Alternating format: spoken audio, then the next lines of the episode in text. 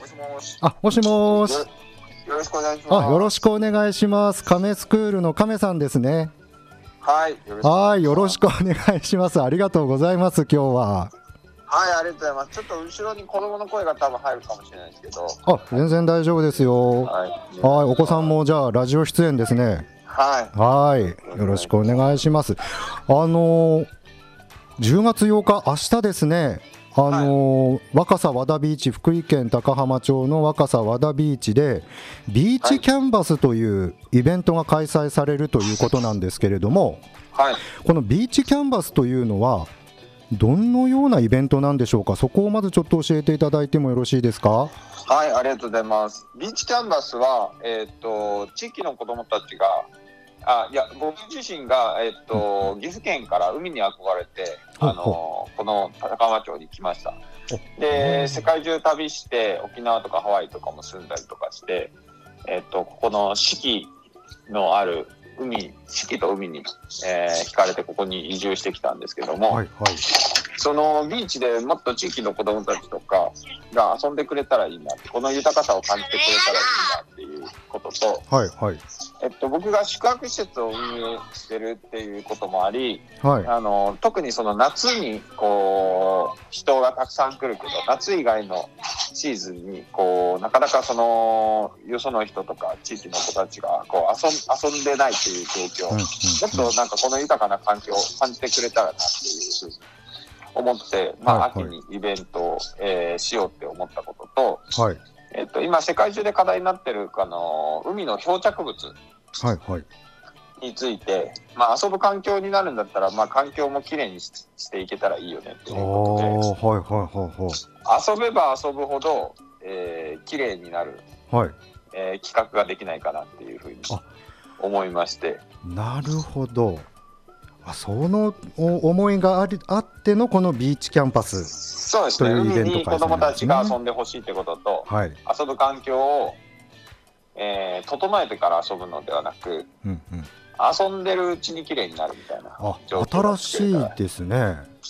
はい。新しいですね。あなるほど。思って、はい。えー企画したのがこのイベントになります。なるほど。ありがとうございます、はい。このイベントでは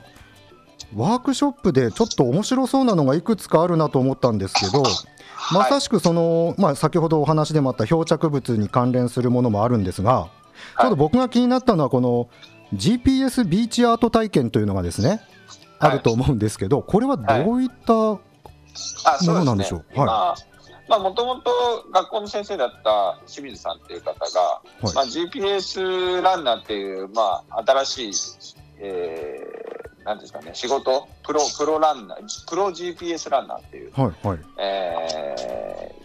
立場を作って自分で作ってはい。されてる活動なんですけど国内外で、えー日本のメディアでも、えー海外のメディアでも活躍されてる方なんですけどね。GPS っていうのは Google マップでとかで地図をとかあのナビで、えー、と経路を調べると,、えーとうん。うん目出発地点から目的地まで線でつながるのは経験されたことあると思うんですけど、はいありますねそれはを人の歩く、えー軌道歩歩いた、えー軌跡で絵を描くっていうことをされてる方ですね。すすごいことされてますねその GPS の軌跡で絵を描いてるというかアートを作られてる方なんですねそうですね。で、その方が、まあ、国内外いろんなとこ行ったけど、ええこの若狭和田ビーチみたいな、こう広い、こう環境はなかなかないっていうことで、なるほど。あそこそこで、あの、ええずっとそのビーチアートっていう、普段は GPS の軌跡を使って街中の道を使って絵を描かれてるんですけど、うんうん。このビーチっていう、まあ、その綺麗な環境であり、広いこう浜があるっていう環境を使って、そこでビーチで、普段は道なんで、建物とかの状況に合わせて動いて絵を描くんですけど、自由に絵が描ける環境は、まあ、世界中なかなかないっていうことで、そうなんでね。一緒に活動してた内容を今回、えーイベントにさせてもらったっていう感じです。なるほど。じゃあとてもその若狭和田ビーチの場所自体がなかなかなくて珍しい。そしてそこでアートをぜひ描いてみたいとそういった思いもきっとあったってことですよね。そうですね、まあ、特に小学校の運動会とかも開催されたりとかするような場所で、あそうなんですね。まあ、普段あそうですね、和田ビーチは、そういう、なんか、こう、子供たちのこう、まあのびのびと過ごせる場所ではあるけど、まあ、なかなかその夏以外のところで活用されてないっていうところと、まあ、GPS アートする前に、ビーチをきれいにしてから、こう、描こうっていうことで、はいえー、ビーチクリーンして GPS でビーチクリーンもその綺麗にしようっていう目的だけじゃなくて、うんうん、そのその GPS アートするにあたってその漂着物を目的地にしたりとか漂着物からインスピレーションをもらったりとか、はいはい、っていうことで、えー、GPS をアートするにしても、うん、えー、そこにある漂着物が、えー、なんていうか遊びの種になるし、で遊んでたらビーチもきれいになると。あもうすべてがつながってくるようなイメージがあるってことですね。その漂着物一つからでも何かそのインスピレーションを感じる。そしてそこから何か発生するというか遊びに楽しいことにつなげていくというような思いもあるんですかね。ねなるほど、ありがとうございます。まあ、あの8日の日、さまざまな、ね、そのワークショップのほかにも、まあね、あの今ちょっと私もウェブの方を見させてもらってるんですけど、はい、オンライン企画やイベント出展など盛りだくさんなんですけれども、ここでなかなかあの亀川さんがこれは、あごめんなさい、亀川さんに言っちゃった、亀さんが。大丈夫です、はいはい、すいません、失礼しました、あの亀さんの中で、これ、特にちょっとね、皆さんに注目してもらいたいようなものっていうのは。あそうですね、はい、まあ、あの全体がつながってるので、GP、ビーチクリーンして、GPS で絵を描いて、で拾った漂着物で、プールぐらいの大きさの紙に絵を描きます。その漂着物を使って絵を描いたり、その漂着物を使って楽器を作ったりして、で、その作った楽器を、えー、オンラインで世界中つないで、一緒に演奏会するっていうのが、えー、イベントになりますね。なので、オンラインでつながって一緒に演奏するんですか？そうですね、世界中つながって、えー、そのまあ、特にいろんな、ね、国内外旅してきた経験もあるんで、はいはい、この豊かさみたいなのを、なんかよくその外に出たら気づくっていう話をよくされるじゃないですか。はいはい、でも今、インターネットもあるし、こうやってこうこの土地に旅しに来てもらえれば、その土地の豊かさみたいなのを客観的にこう感じることができるきっかけになる。それがなんか身近にあるんだよっていうことをまあ、こうやって一緒にこう演奏を気軽にしてみることで子どもたちが気づいて地域の豊かさとか他の場所の豊かさみたいなのを気づいてお互いの土地を旅し合えるような関係ができたらいいなと思ってる。素敵ですね。なんかちょっとしたあのなんていうんでしょう。僕今感じたのはなんかせあの世界にちょっとなんか世界の人と、まあ、もちろんこれつながることができるっていうことですよね。うん、そうですね。そうですね。あこれまたいろんなその、ね、言葉とかもあると思いますけどもそこを、まあ、超えてのつながりっていうのはそうですね。特にアートとか音楽っていうのは、うんうん、あの国境を越える力を持ってるので。はいはいはい、あ素敵なイベントですね、このイベントなんですけれども、はい、まあ、あのどなたでもご参加は参加することはできるんですよね、はい、ももちろん、はい、参加できますが、えーと、ワークショップについては、えーと、申し込みをお願いしているので、あなるほど、人数に、はい、限りがあるので、はい、えーと、ホームページで、カメドットスクールとローマ字で打っていただくと、あのホームページが出てきますので。なるほど、えー、カメドットスクール。ですね、はい、これをローマ字で、はい、えー、入力して検索していただくと、申し込みの画面が出てくると。あえっと、ビーチキャンバスのページも出てくるので、そこに入っていただいて、はい、そこから申し込んでいただければ、ちょっと数に限りがあるので、あそうなんでもあくまでそのワークショップ以外にも、まあ、いろいろ楽しんでもらえるような企画もいろいろあるので。あの働く車とか、あとは海上保安庁の巡視艇にも乗れるような企画もあったりとか、すごい、はい。はい、すごい盛りだくさんですね、確かに今、ちょっとウェブのホームページといいますかね、その亀ドットスクールさんのホームページを見てみると、海上保安庁コーナー、働く車体験、自衛隊コーナーなどなど、たくさんありますね、す。ごいですね。えー、わかりました、まあ、こちらの方から、カメドットスクールをローマ字で検索していただくと、はい、あの今回10月8日に開催されるイベントの内容そして、えー、申し込みのページにつながるということですね。はい、これあのはいはい。あれですね、あのー、翌日、ホームページの一番下のところに、ビあえー、っとカメドットスクールかビーチキャンバスのページに行っていただいた一番下のところに、うんうん、あの翌日、えー、っと、僕のイベントは海なんですけども、はい、えっと、山でする、えっと、アスフェスっていうイベントも紹介させていただいてまして、えっ、と、高浜町では連日海と山で、えー、イベントをするので、はい、ぜひ、あの、ご宿泊でも、あ来ていただければということで、あの、はい。で、ホームページの中に、あのー、おすすめ、あのー、今回お世話になって小松旅館っていう宿泊施設の予約フォームも準備してますので、はい、あのー、イベントページの紹介と、えー、宿泊施設の紹介もさせていただいております。うんうん、あ確かに、えー、のあの今そのホームページを見てみますとね関連イベント紹介でそうですね、よえー、10月9日にね、はい、あのー、アスフェスというイベントが開催されると、まあ、実はあのこの後にですねアスフェスのお、はい、所長さんがですね、えー、高浜明日研究所の所長さんがちょっと出てこれ出ていただくんですけどその下にそうなんそうなんですよ。それは良かったです、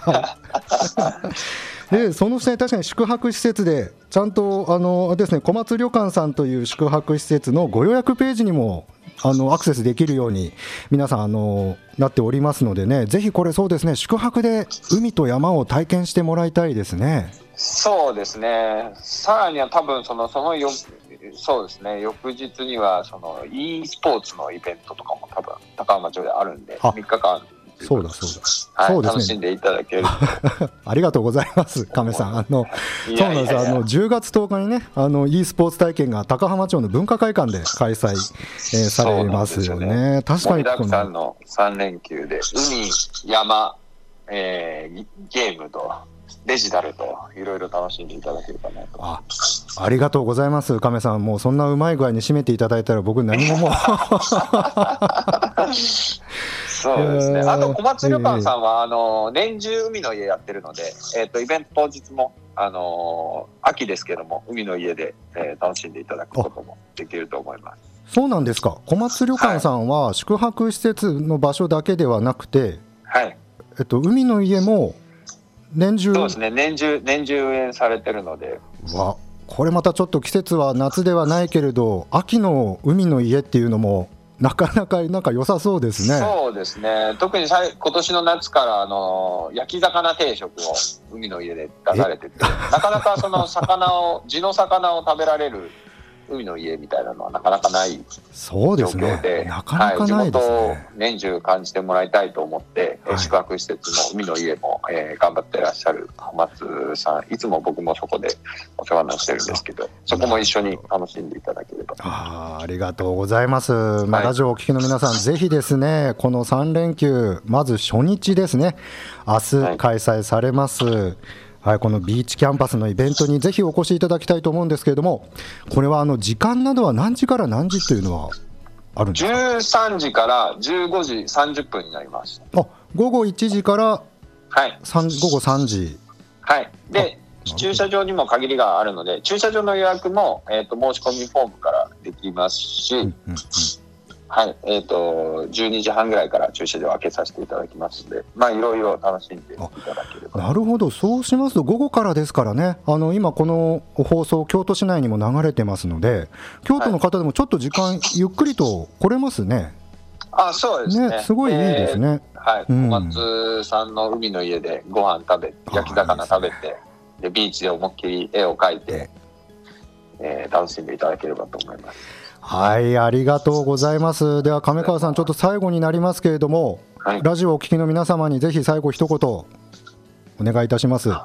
いえーと、僕は世界中旅してこの街にたどり着きました。本当に世界に誇れる場所だと思っています。その場所で、えー、子どもたちが、えー、自然をいっぱい感じて体いっぱい表現する機会を、えー、提供していければと思っております。でその先には人との交流とかえー、自然とのつながりとか、世界とのつながりとか、えー、いろんなことを体験していただけるイベントになりますので、あの、ぜひご都合いい方は、えー、ホームページの方ご覧いただいて、申し込みフォームから申し込んで、えー、お越しいただけると幸いです。で、翌日は、えー、ぜひ、えー、アスフェスで、山で楽しんでいただければと思います。はい、ありがとうございます。はい、よろしくお願いします。よろしくお願いします。皆さんね、はい、あの亀スクールをローマ字で検索していただきますと、10月8日明日のねイベントの情報、そして、えー、申し込みなどの詳しい詳細な情報を見ることができます。そしてね午後1時午後1時からです。はい、ね、時から午後1時から開催ということなんでね、はい、結構あの皆さんね、朝ゆっくりと高浜町にね、お越しいただけると思いますので、まずは海で、えー、ね、楽しんでいただきたいと思います。今日はすみません、亀さんありがとうございました。はい、ありがとうございました。はい、またよろしくお願いします。はい、皆さんぜひお待ちしております。さあ、まずは海のね、イベント。楽しみですね。ねぜひあの皆さんもう一度ちょっと申し上げますが、えー、カメドットスクールこちらをねあのローマ字で検索していただくと明日の10月8日土曜日に開かれるビーチキャンバスのイベントの詳細そして申し込みのページに、えー、をご覧いただくことができます。ねぜひこちらからご覧いただいて3連休の初日、えー、いかがでしょうか。ぜひご都合ねよろしくお願いしたいと思います。では一旦こちら CM に入ります。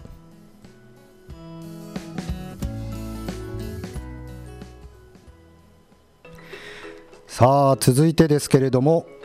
続いてはですね10月9日にですね開催されますアスフェスについて。ちょっとですねお聞きしようと思うんですけれども。さあちょっとつながるかな。よさあ海で楽しんだ後はですよ。山です。富田です。もしもし富田さん、はいはい、えー、よろしくお願いいたします。はい、よろしくお願いします。はい、えー、高浜明日研究所所長の富田裕樹さんにお電話で、えー、いろいろですね、10月9日に開催されますアスフェスについて、えー、お伺いしたいと思うんですけれども。はい、はい、よろしくお願いします。はい、ありがとうございます。ではまず早速なんですけれども、これあの、ラジオのお聞きの皆さんがちょっと気になるのはですね、アスフェスのことはもちろんだと思うんですけど、高浜明日研究所というこの研究所っていうのはどんな研究所なのかをちょっと皆さんにお話、はい、お願いしてもよろしいですか？えー、っとですね、あのまあ簡単に言うとなんですけども、はい、えー、っとまああのあんまりあの1年後とか5年後10年後っていう長い先のことを考えてもなかなかこう重たい感じになってくるので、はい、えっと、まず明日こんなことがあったらいいなとかっていう気軽な感じで思えることからあのー、まあ、取り組んでいくというかみんなで楽しい明日を見つけていこうっていうことで、えっとまあ、地元えー、が半分ぐらいと、まあ、県外、まあ、関西を中心にした県外のみんなで、えっと、まあ、高浜の楽しい明日を見つけに行こうというふうに集まったメンバーたちですね、研究所と言いながら、はい。なるほど。結構じゃあメンバーの多い、メンバーの人数っていうのは結構多いんですか？えーと、今約30人ぐらいですかね。多いですね。はい。まあ、主にまあ活動するのは、あの、まあ、高浜町近隣のまああの地元のまあ10から15人ぐらいなんですけども。はいはい。はい、なるほど、その皆さんが集まっての、まあ、いろんなさまざまなイベントされてると思うんですが、このアスフェスなんですけれども、はい、どどういうことを開催されるんでしょう、このアスフェスでは。えー、っとですね、まああのー、今回で4回目なんですけども、まあ、あの基本的にはこう、まあ、と飲食とあと音楽、はい、えーとまあ、子供が遊べるようなコーナー。っていうところが、えー、基本的なコンテンツになりまして、はいはい。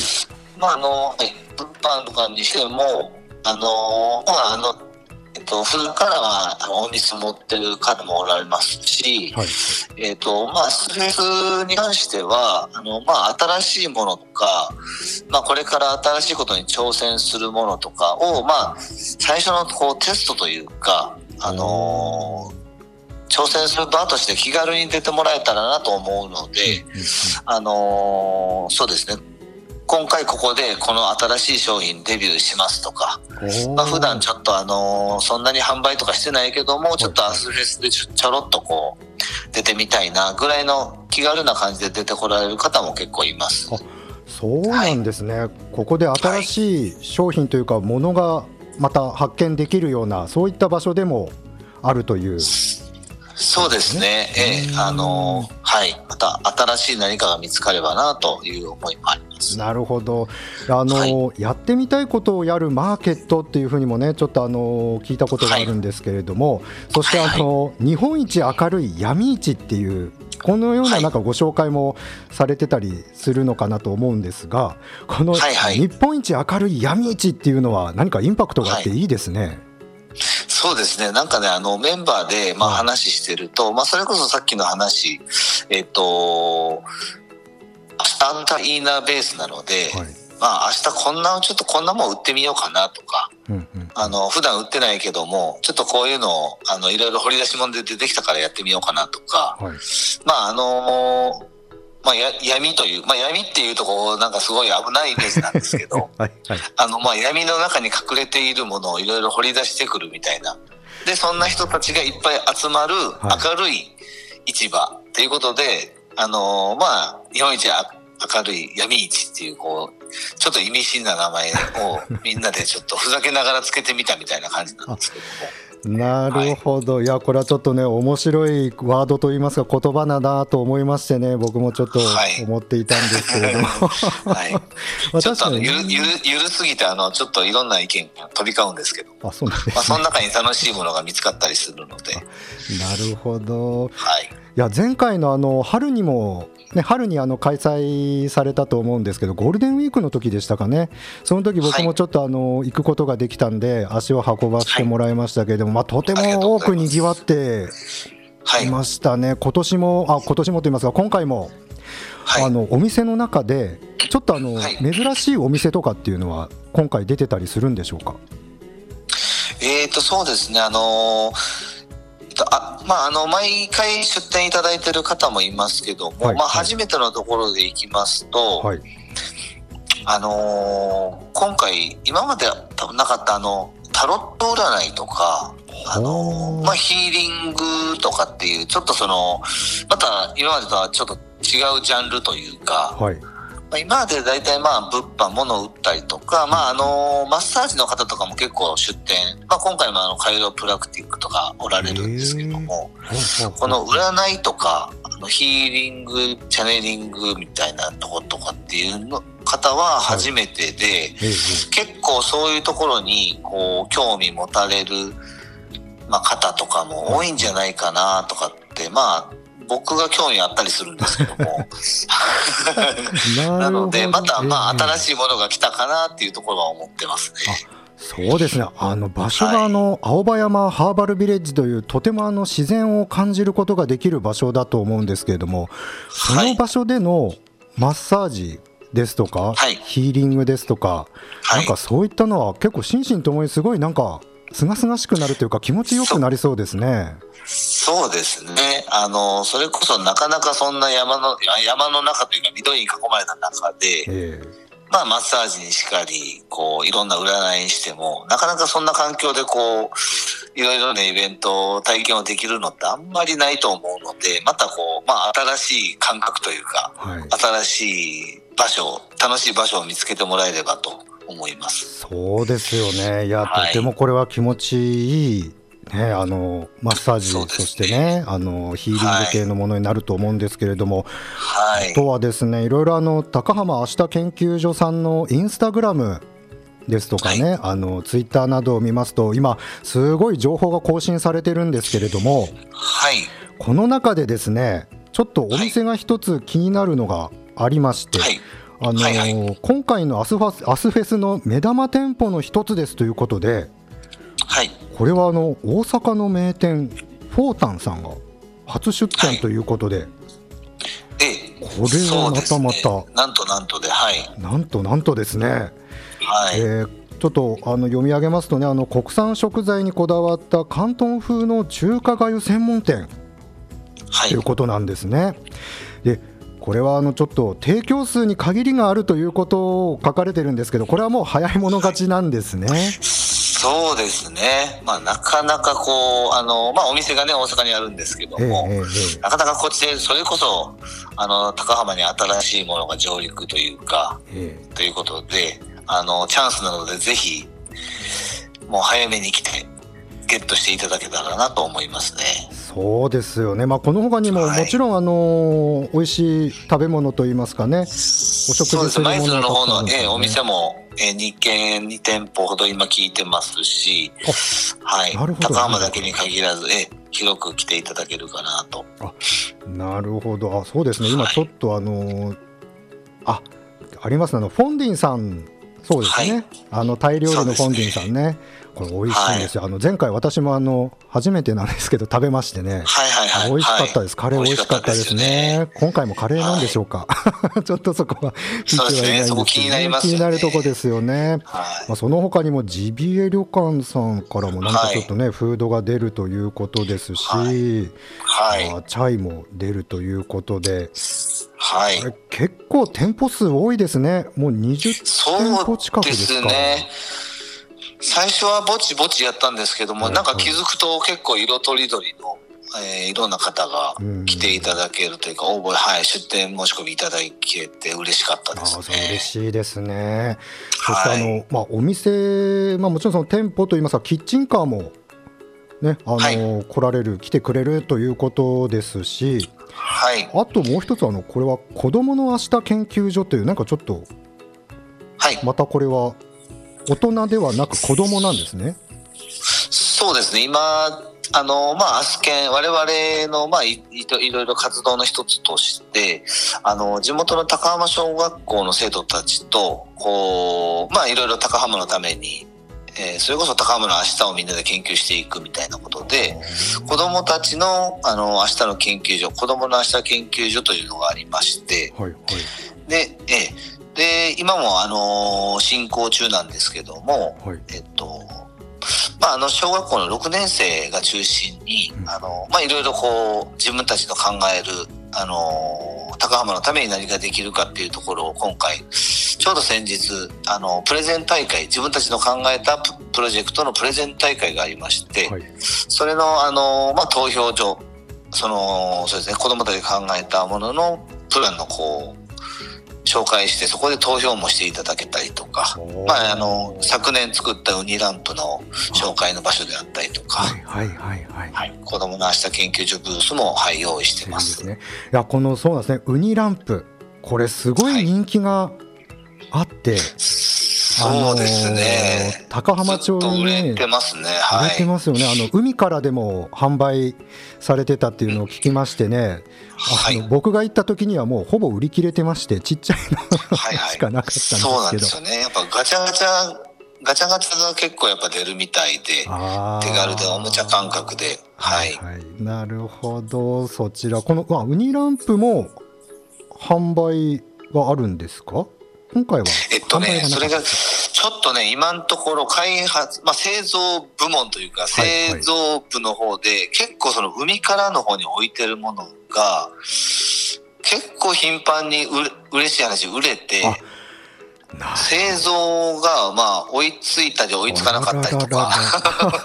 嬉しい話で、結構忙しそうなので、ちょっと今回今調整中なんで、ちょっと、あの、微妙難しいかもしれないんですけど。あなるほど、そうですか、い、やこのウニランプね本当にあのサイズがちょうどよくて僕はあのあれなんですよあの夜とかあの通路というか階段のところに明かりを置いと、はいはい置いといてるんですよ、これを使って、はい、そう足元をちょっと灯すね、もうそういったぐらいのサイズでもね、使えますからね、このウニランプね、もしあったらね、はい、皆さんにもぜひ見ていただきたかったですね、すね。見てもらいたいですね、これね。それこそ今、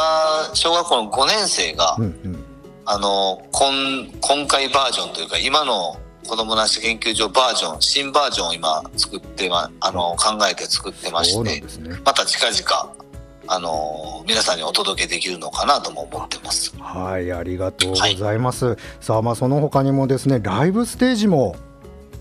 ありますね、はい、まあ、前回もあのアイルランドの民族音楽ね、アイリッシュミュージックパーティー開かれてましたけれども、まあ、こちらにもやっぱり多くの方がねあのー、アーティストさんを囲んで演奏を聴いてたと思うんですけれども、はい、今回もいい雰囲気で演奏していただけそうですかね？そうですね、もうあのそれこそ明日フェスファミリーと言えるぐらい、あの毎回、このアイリッシュミュージックパーティーの皆さんはあの演奏していただけてまして、また今回、いつも5名なんですけど、今回さらにまた1名増えて参加していただけるということで、あのまた楽しみに、みんなであの、ね、演奏を囲んで踊ったりしたいなと思ってます。なるほど。いや今この高浜明日研究所さんのインスタグラムにこれはあの、はい、おそらくあ前回なのかな？そうそうですね。ね。5月の時の様子です、ね、様子ですよね。はいこれがあの投稿アップされてますのでどんな雰囲気なのかっていうのをねこの高浜明日研究所さんのインスタグラムをちょっと見ていただけると、はい、はい、このライブステージもそうですね。伝わると思いますね。また、えまた初、初参加の新しい音楽ジャンルもありますんで。あそうなんですね、もう盛りだくさんですね、はい、えー、それはどんな音楽かっていうのは、もう当日のお楽しみなんでしょうか？ちょっとお話、えっと、そうあのー、そうですね。あのインスタグラムの方にもちょっと参考になるような、あの今回来ていただけるスティールパンユニットアサトのあのメンバーの演奏の様子なんかも動画ではあるんですけどもちょっと私も初,、まあ、初体験というかテレビとかでしか見たことないんですけども、えええ、はい、あの今回、あのー、書院の大阪の方の書院のつながりであの参加いただけることになりまして、音楽の方も増えてきました。なるほど。確かにあのスティールパンの、はい、これは練習風景ですかね。動画でちょっとね、ね。確認見ることできますね、はい、わ楽しみですね、まあ、これはあの、フードにそして遊ぶ場所にそして音楽にともは盛りだくさんですけれどもさあこちら、えっと、10月9日、えー、時間の方がですね何時から何時にこちらは開催されるのでしょうか？あ、えっと、あ、イベントですかね。はい、イベントですね。はい、イベントですね。はい、イベントは10時から、午前10時から、えっと、基本的にいろんなお店とかの出店は、えっと、基本イベントとして5時まで、17時まで。はい。になってまして、はい、で夜の部は、まあ、ドリンクぐらいは販売はあるんですけども、うん、夜の部は基本的にこの音楽ですね。あなるほど。あの昼昼の部と夜の部と音楽の方ありまして、はいはい、夜は音楽のみなので、あのまた夜はあのアイリッシュミュージックとかステールパンを、えー、演奏を聴きに来ていただける方はまた夜の部も来ていただけたらなと思います。いいですね。山の、はい、山の中でそういう演奏を聞くっていうのは、そうですね。また、ね、はい。ね、違いますよね。違いますね。ありがとうございます。えー、10月9日ですね、はい、皆さん10月9日に開催されます午前10時から、えー、福井県高浜町にあります青葉山ハーバルビレッジでアスフェス開催されます。はいじゃああの富田さん、ちょっと最後になりますけれども、はい、このラジオをお聞きの皆さんにまた一言、はい、メッセージをお願いしてもよろしいでしょうか？あはい、えーとですね、ちょっと9日の日が天候がちょっと不安なんですけども、今のところ、えーと、日中はなんとか持つのかなという感じなんですけども、えーと、夕方ぐらいからまあ風が吹いたり雨がっていう予報なんで、もしまあ雨が降った場合とかは屋内スペースもありますので、音楽なんかも屋内で楽しめるのかなと思います。あと、まあ、あの、駐車場なんか少ないんですけども、今回、あの、また SNS でお知らせするんですけども、あの、マイクロバスを走らせたりっていうふうに少しはできるだけ対応したいなと思ってますので、また SNS の確認よろしくお願いします。またぜひお待ちしてます、当日。はい、ありがとうございます。はい、えー、高浜明日研究所のインスタグラムを、え皆さん見ていただくと、はい、この、えー、今日ちょっとご紹介させていただいた内容、ほとんどがですね、あの確認といいますか、見ることができますので、ぜひ一度見ていただきたいと思います。今日はすみません所長富田由紀さん、ありがとうございました。ありがとうございました。はい、じゃあ皆さん、はい、お待ちしておりますよ。はい、お越しください。お待ちしてます。はい、ありがとうございます。はい、ありがとうございました。さあ皆さん10月9日です。10月9日福井県高浜町の青葉山ハーバルビレッジでアスフェス開催されます。詳細につきましては高浜明日研究所のインスタグラムをぜひチェックしてみてください。